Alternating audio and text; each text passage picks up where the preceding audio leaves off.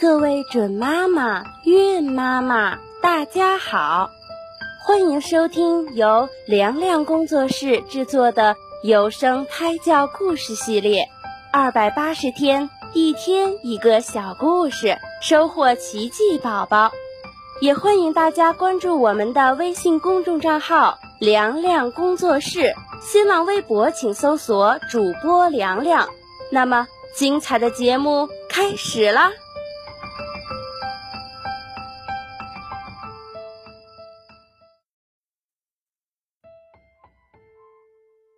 小宝贝儿们，大家好！今天凉凉姐姐讲的小故事名字叫做《鹅与鹤》。一天清晨，白鹅产下了一枚鹅蛋，白鹅感到无比的骄傲和自豪，它兴高采烈地跑到池塘里游泳。看见池水倒映着自己美丽的身影，不禁兴奋地高歌起来。这时，一只白鹤从这里飞过，听到了白鹅的歌声，感到有些奇怪：谁在唱歌？声音真难听，还不赶紧停下来！白鹤循声低飞而去，想看看到底是谁。结果一看。正在引吭高歌的是白鹅，便好心劝道：“白鹅小妹，你别骄傲了，产下蛋宝宝当然值得庆贺和高兴，可这样拼命高叫，当心嗓子要叫坏了。”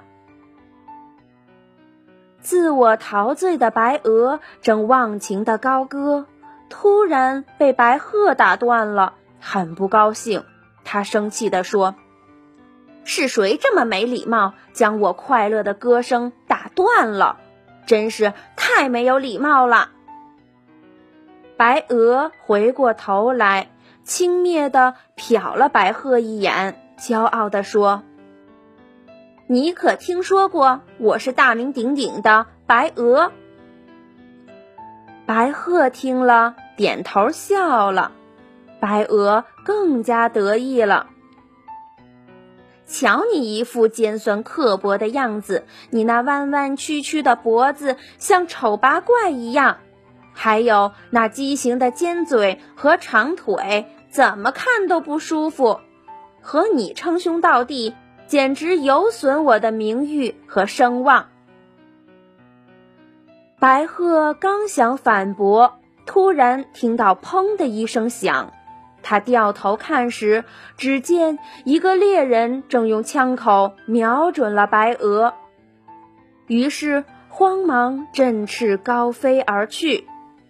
待白鹤脱离了危险，回头看时，这才发现刚才得意忘形的白鹅已经成了猎人手里垂头丧气的俘虏。这个小故事就告诉我们。即使取得再好的成绩，立了再大的功劳，都不要得意忘形，要随时警惕可能发生的危险。好了，今天的小故事就讲到这里，小朋友们，我们下期再见。